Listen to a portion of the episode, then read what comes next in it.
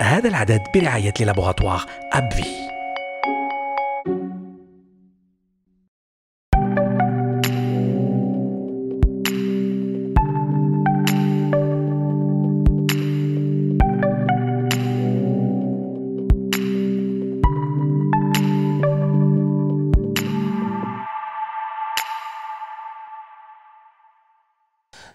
Continuons avec les maladies inflammatoires chroniques de l'intestin pour aborder aujourd'hui un nouveau volet relatif aux manifestations extra-digestives pouvant être associées au Mickey.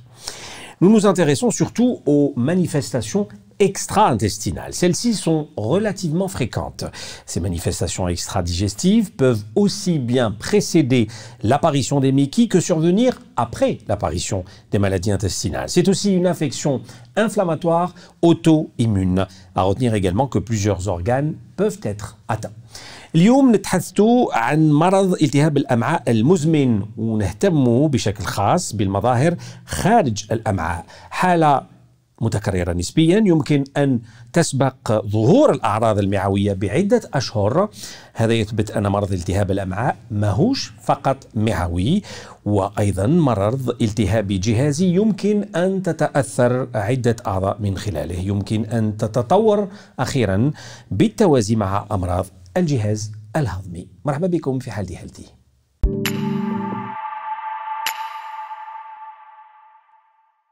Et notre invité du jour est le professeur Mohamed Nakmouche. Bonjour professeur. Bonjour monsieur Lahari. Vous êtes professeur chef de service gastroentérologie au CHU Babloued, Alger. Merci d'être avec nous. Nous allons d'abord commencer par définir ces Mickey. Euh, les, euh, les, les, maladies, euh, les Mickey, qu'on appelle les maladies inflammatoires chroniques de l'intestin, on a iltihab ta'al-ama. Et ces maladies, euh, ils sont euh, représentés par, par, deux maladies essentielles. Il y a la rectocolite hémorragique qui touche exclusivement ou uniquement le côlon, le côlon et euh, la maladie de Crohn qui peut toucher l'ensemble du tube digestif depuis la bouche jusqu'à l'anus, mais avec une, une, prédilection pour une région euh, qu'on appelle la région idiocécale. C'est le madrab qui est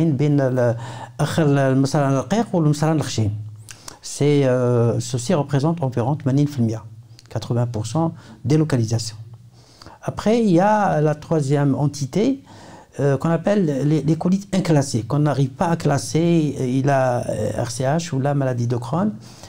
Et c'est l'évolution qui va nous permettre de classer ces maladies en RCH ou maladie du Crohn, mais quand même, il y a quand même un pourcentage quand même relativement faible, un peu plus de 10%, où l'écolite colites, où la colite reste inclassée. D'accord.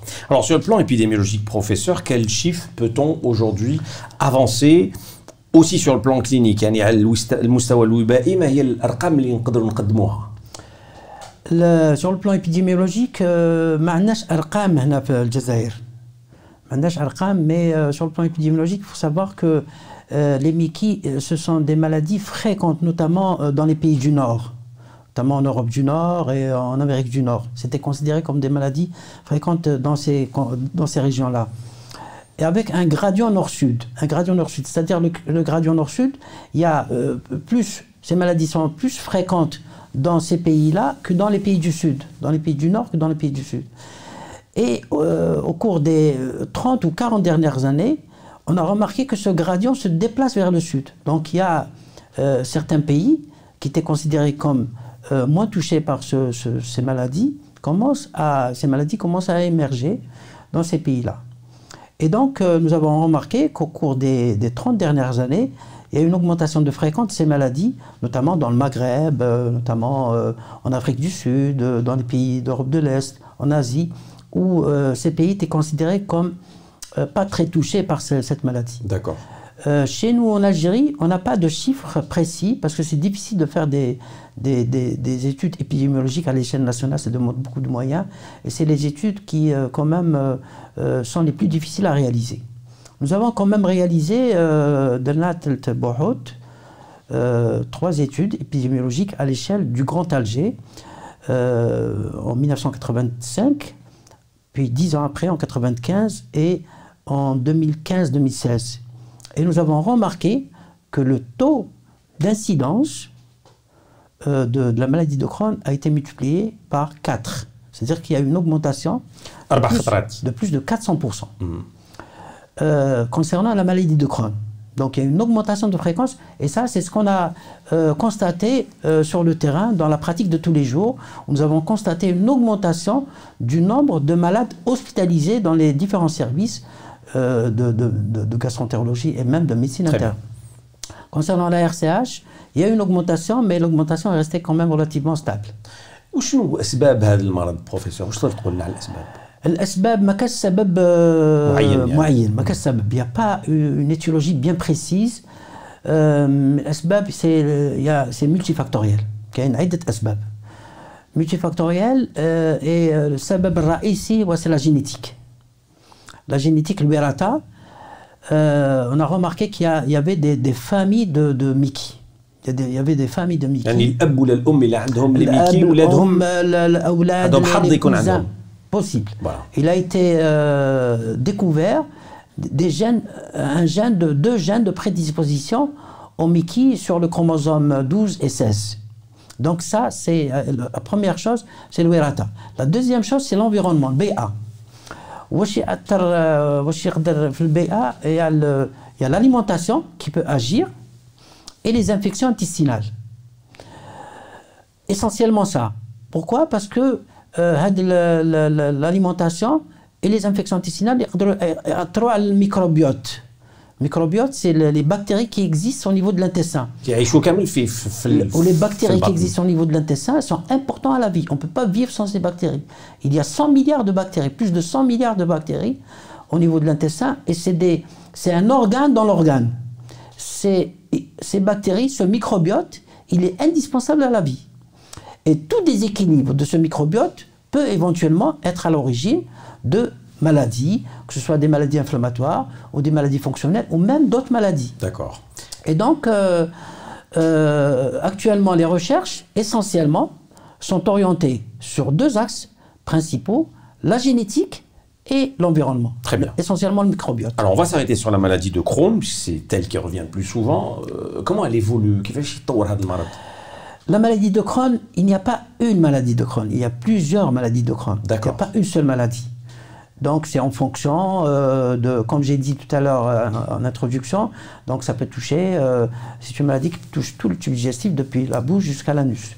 Et donc c'est pour ça qu'il y a plusieurs maladies de Crohn si on peut les, chiffrer, il peut y avoir plusieurs dizaines de maladies de Crohn en fonction de la présence ou pas de symptômes, de la présence de beaucoup de symptômes, de la présence de complications, de la présence de, manifestations extra-intestinales, de la présence de lésions périnéales, euh, euh, des des, des, des fustules, des, des, fissures, des sténoses, c'est-à-dire et les lésions anopérinéales, les lésions al-faraj, le charaj, charaj euh, ils, ils sont présents dans 50% des maladies de Crohn. Donc c'est quand même des lésions qui sont très fréquentes. Donc on voit que c'est la qualité de vie qui est touchée. Euh. La, la qualité de vie, elle est touchée, elle est, elle est touchée en fonction, en fonction de la gravité et de la sévérité de la maladie. Elle est touchée quand la maladie de Crohn est sévère. Elle est touchée quand la maladie de Crohn elle est compliquée. Elle est touchée quand il y a des lésions anopérinéales, euh, des, des, lésions au niveau. Donc il y a vraiment des retentissements dans la Il y a des retentissements. La morbidité, la morbidité, le retentissement, euh, sur la qualité de vie est très très important. La morbidité, elle est importante. Euh, à comparer par rapport à la mortalité, la mortalité, elle est très faible. Elle n'est pas très différente de la population générale. Mais il y a des malades qui meurent de maladie de Crohn, mais c'est très rare, c'est exceptionnel. Alors, professeur, euh, souvent, les Mickey peuvent parfois s'associer à des manifestations extra-intestinales. Pourriez-vous d'abord nous les expliquer et puis les citer يعني يمكن أن ترتبط هذه الأمراض أحيانا بمظاهر خارج الأمعاء كيفاش تقدر تشرحهم لنا Effectivement, donc euh, la maladie, euh, les, les, les Mickey sont des maladies inflammatoires.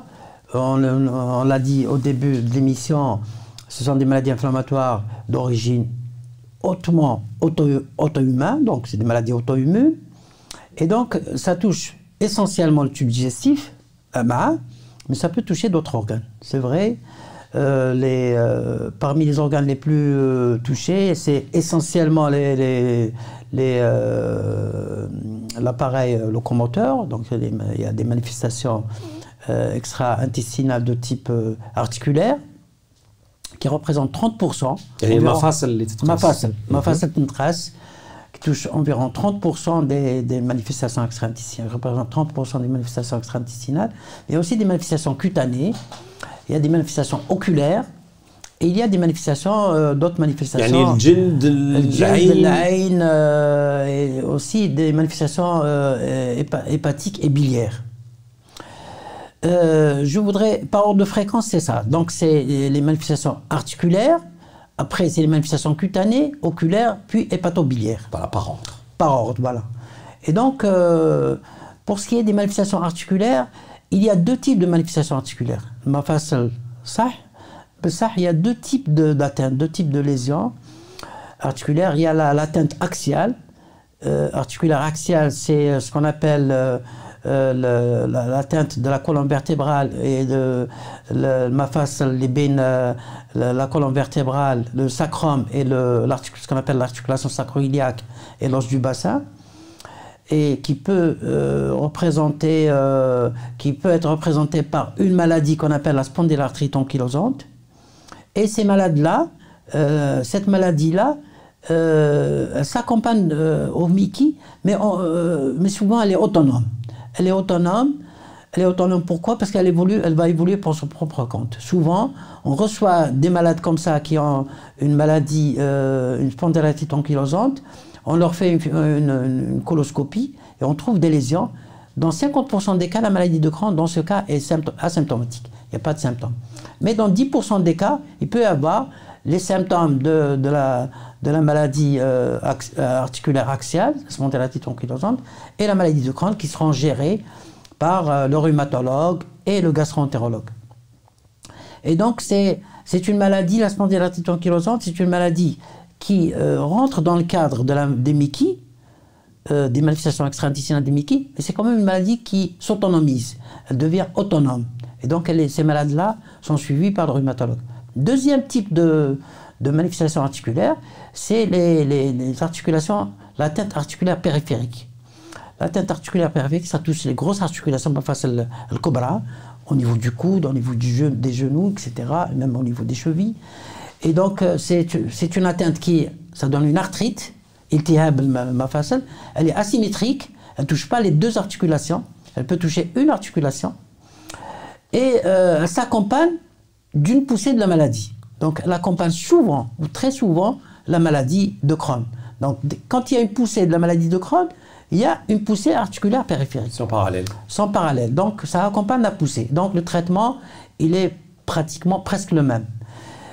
Il y a une notion qu'il faut, euh, qu'il faut, euh, dont il faut parler, c'est que parfois, parfois quand euh, on fait une résection, نديروا جراحه نحيو المرض المصران هذاك لي مريض l'atteinte articulaire تاع المفصل تقدر تبرى تنقص donc l'évolution peut être favorable d'accord voilà pour ce qui est des autres manifestations il peut y avoir des manifestations cutanées comme par exemple ce qu'on appelle l'érythème noueux, le pyoderma gangrénosome. L'érythème noueux, c'est des nodosités sous la peau euh, qui sont un peu inflammatoires. C'est une maladie auto-immune. Euh, il y a aussi ce qu'on appelle pyoderma gangrenosome, c'est euh, euh, une sorte d'ulcère au niveau de la peau qui est difficile quand même à traiter. Il y a les manifestations oculaires, c'est une sorte de les conjonctivites, les éritis, les, kératites. Donc c'est une atteinte de, la partie antérieure de l'œil. il y a certaines manifestations hépatobiliaires, comme par exemple certaines hépatites granulomateuses, c'est-à-dire la maladie de Crohn. C'est une granulomatose qui touche l'intestin, mais elle peut aussi toucher euh, le foie et ça donne des hépatites. il y a aussi ce qu'on appelle la cholangite sclérosante. Cholangite sclérosante, c'est les, les voies biliaires.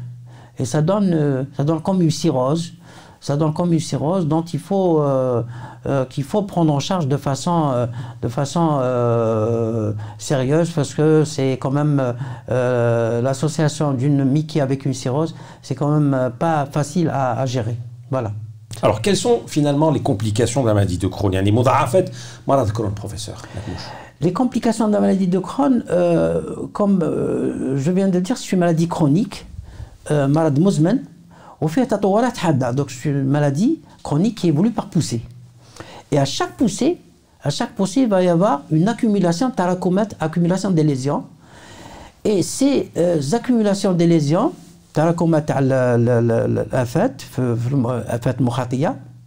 il va y avoir apparition de complications.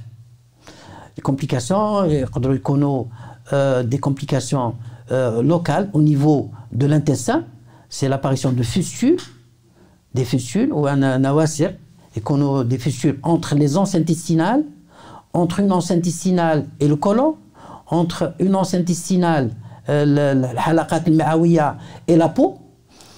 Euh, donc les fistules peuvent sortir partout. Donc c'est différemment localisé. Ça peut être localisé, mais les fistules, la fistule ou les fistules peuvent sortir partout.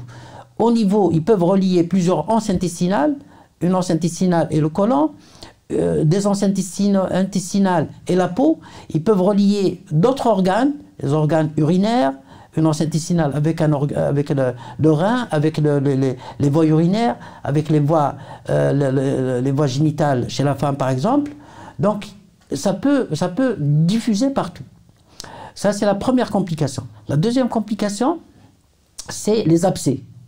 Ces abcès, il peut y avoir un abcès ou plusieurs abcès au niveau de l'intestin et ces abcès qui peuvent être très importants et qui mettent en péril le, le, le, malade et parfois ça nécessite des interventions chirurgicales. Troisième complication, troisième complication, c'est la sténose. C'est-à-dire, avec les, lésions de, la muqueuse, euh, qu'est-ce qu'elle va donner? Elle va donner une fibrose. et où il y a dire ce qu'on appelle un rétrécissement, une sténose de l'anse intestinale. Et cette sténose, avec le temps, ça peut donner une occlusion.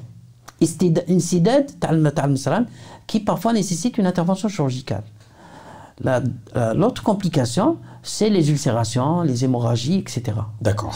L'autre euh, complication, et parfois c'est des complications qui quand même euh, peuvent euh, rendre la, la, vie difficile aux malades et même sur le plan euh, du traitement,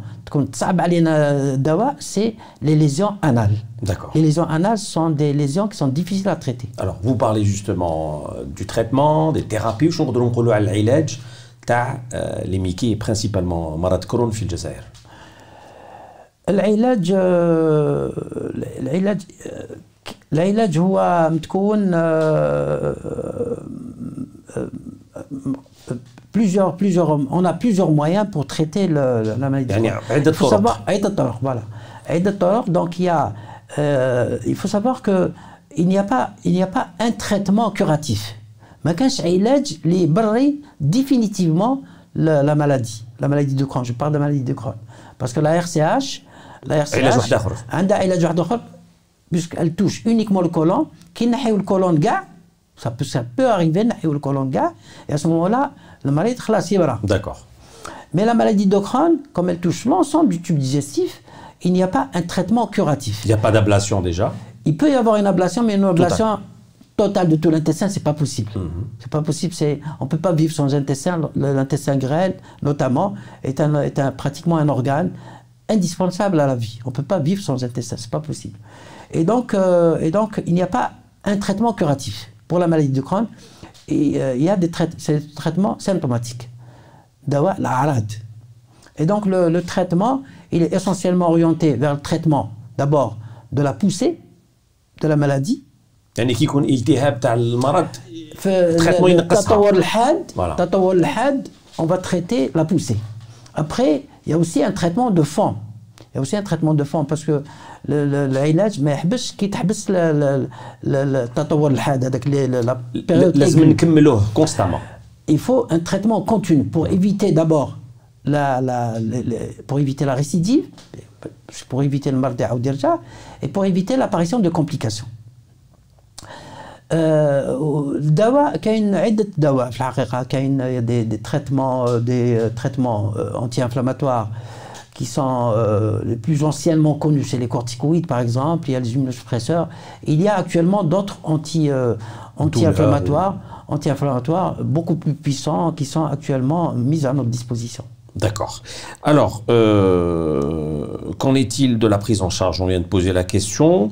Pour ce qui est de la cicatrisation des, muqueuses, c'est un des objectifs justement à, atteindre pour la bonne prise en charge des Mickey. Pourriez-vous, professeur, nous, en dire un peu, un peu plus يعني حاليا شفاء الأغشية المخاطية هو أحد أهداف العلاج هل يمكن تفهمنا مليح على الهدف هذا la cicatrisation muqueuse, euh, c'est euh, quand même une entité récente. C'est une notion récente qui a été introduite. Euh, elle a été introduite pourquoi? Parce que il y a eu de nouvelles thérapies, des nouvelles thérapies efficaces, très efficaces, qui sont représentées par des anti-inflammatoires très puissants, dont on va en parler si vous voulez, qui sont représentés par les anti-TNF et même il y a d'autres médicaments euh, dans le cas de la biothérapie qui sont actuellement à, notre disposition. On va en parler probablement. Et donc, cette cicatrisation muqueuse, avec des anciens médicaments, euh, ont traité les symptômes, la diarrhée, les douleurs, euh, le, problème nutritionnel, il était corrigé, plus ou moins. Mais on a remarqué que le taux de cicatrisation avec les anciens médicaments, les anti-inflammatoires conventionnels comme les corticoïdes et les immunosuppresseurs, le taux de cicatrisation était très faible, de l'ordre de 30%. Et euh, l'absence de cicatrisation muqueuse euh, faisait euh, que les, les, récidives étaient beaucoup plus fréquentes et les complications aussi, avec bien sûr leur corollaire qui était en rapport avec euh, plus d'hospitalisation, plus, de, chirurgie. Ces malades-là étaient plus opérés, ils étaient hospitalisés très souvent, etc. Et donc, après, euh, on s'est عرفنا لي بلي كنا نداويو الاعراض بصح ما كناش نداويو هذوك لي ليزيون كي ايتي au niveau de, de l'intestin وهذوك لي ليزيون كي كنا مخلينهم هكذاك on n'avait pas de médicaments efficaces pour cicatriser ces lésions هذوك لي ليزيون هما اللي كانوا يعاودوا المرض يرجع بالخف ويكون des complications donc il y a eu euh, des nouvelles thérapies ce qu'on appelle la biothérapie actuellement qui existe euh, j'en ai cité tout à l'heure les euh, anti-TNF il existe deux anti-TNF principalement utilisées actuellement في الجزائر في الجزائر نستعملوهم يعني ادويه المستقبل سي لي Ils existent depuis 20 ans. D'accord. Ils existent depuis 20 ans, mais chez nous, ils existent euh, depuis environ une dizaine d'années. D'accord. Et pour les, les molécules de l'avenir dans notre pays, يعني ادويه المستقبل في البلاد c'est c'est quand même des molécules تاع المستقبل. D'accord. C'est vrai qu'ils existent depuis 20 ans, mais ils sont toujours d'actualité. Il y a encore euh, d'autres biothérapies mhm. qui sont actuellement utilisées, qui sont euh, très, très efficaces qui sont utilisés en Europe et en Amérique du Nord, mais qu'on n'a pas encore. Par exemple, euh, on a le vedolizumab, on a les etc. Et donc, c'est des médicaments avec les anti-TNF, qui sont représentés par l'adalimumab et euh, l'infliximab, ces médicaments entraînent un taux de cicatrisation qui est très important. D'accord. Et le fait de cicatriser les lésions, le fait de cicatriser les lésions permettait, on s'est rendu compte, que le malade avait moins de récidives, le malade, euh, il y avait moins d'hospitalisation et il y avait moins de complications. Donc ces anti-inflammatoires qui sont représentés par la, les biothérapies euh, ont apporté un confort de vie beaucoup d'efficacité dans la prise en charge des maladies inflammatoires chroniques de l'intestin. Très bien. Merci pour toutes ces explications. Les questions du grand public, comme d'habitude. Il y en a quelques-unes, je vous les pose tout de suite, professeur. Je suis atteint de maladie de Crohn. Est-ce que je cours un risque supplémentaire avec le Covid-19 يعني عندي مرض التهاب الامعاء مرض كرون هل انا في خطر اكثر مع الكورونا Oui, euh, donc سالنا هذا السؤال عده مرات في donc on, s'est posé ces questions. Est-ce qu'il y, a, est qu'il y a un risque euh, que, que, que, pour le malade avec, euh, qui, notamment qui, est notamment, euh, qui a une maladie de Crohn et qui est notamment sous traitement? Parce que souvent, ces malades sont sous traitement au long cours par des, par des médicaments qu'on appelle des médicaments qui diminuent l'immunité. D'accord. Euh, que ce soit des corticoïdes, des immunosuppresseurs ou de la biothérapie. Euh, mais c'est avéré que c'est avéré que euh, que il n'y a, y a pas un surrisque. Il n'y a pas un surrisque de Covid par rapport à la population générale. Donc les malades, les euh, marda, les عندهم maladie de Crohn ou راهم une maladie de Crohn sévère qui nécessite absolument un traitement par biothérapie ou par euh, traitement immunosuppresseur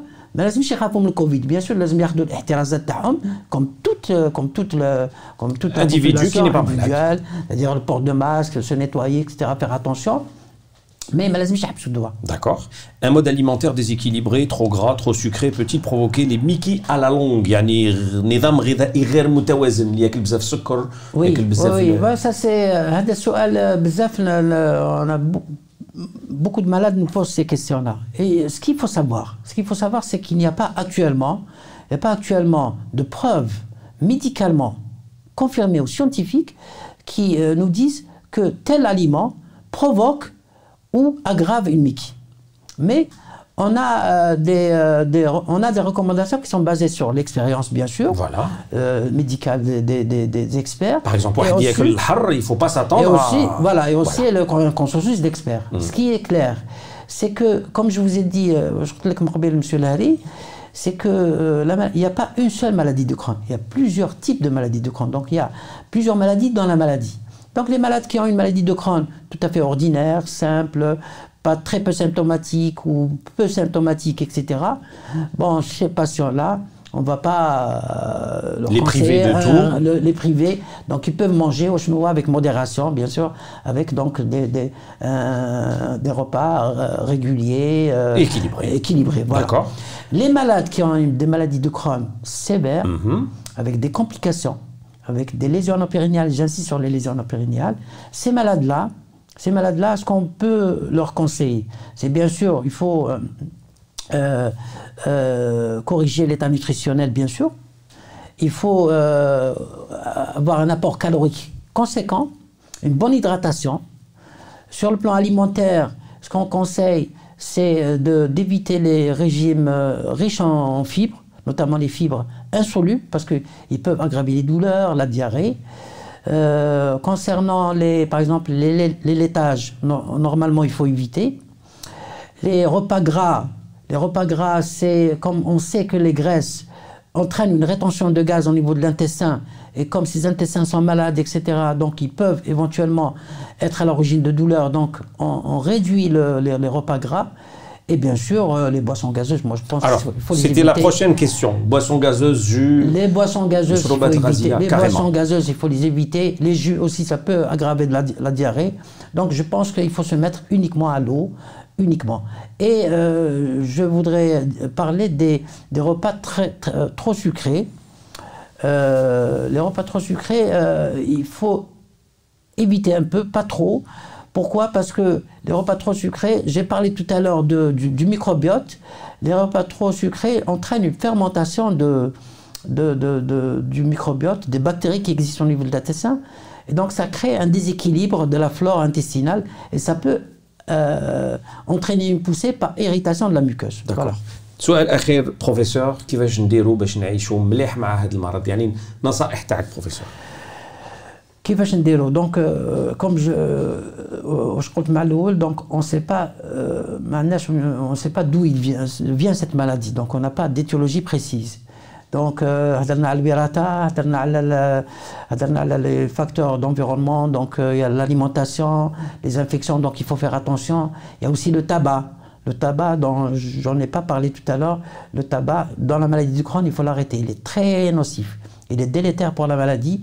Donc les euh, malades qui ont une maladie de Crohn et qui fument, normalement c'est incompatible. Ça peut, aggraver la maladie, ça peut déclencher une poussée, et la poussée parfois elle peut avoir des conséquences assez, assez graves.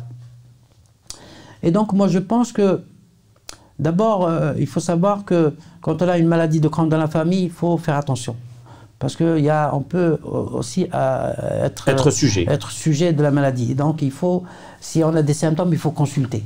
Parce que, euh, je ne l'ai pas dit tout à l'heure, mais je vais le dire, j'ai l'occasion de le dire maintenant, c'est que plus le diagnostic est précoce, plus la maladie est curable. Donc dépistage, yani tashkhis moubakar. Tashkhis moubakar, diagnostic précoce.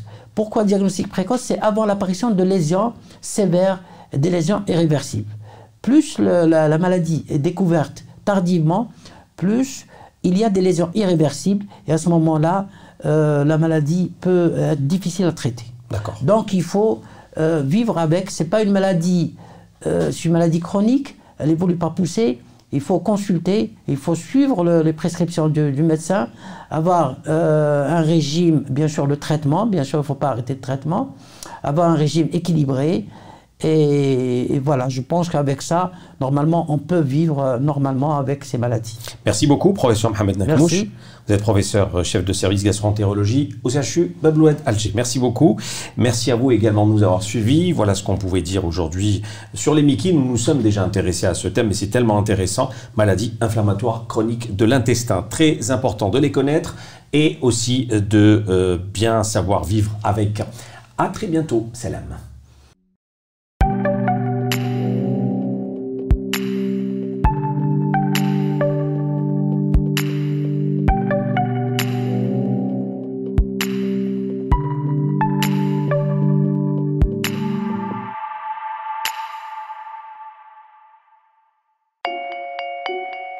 هذا العدد برعاية للابوغاتوار أبفي.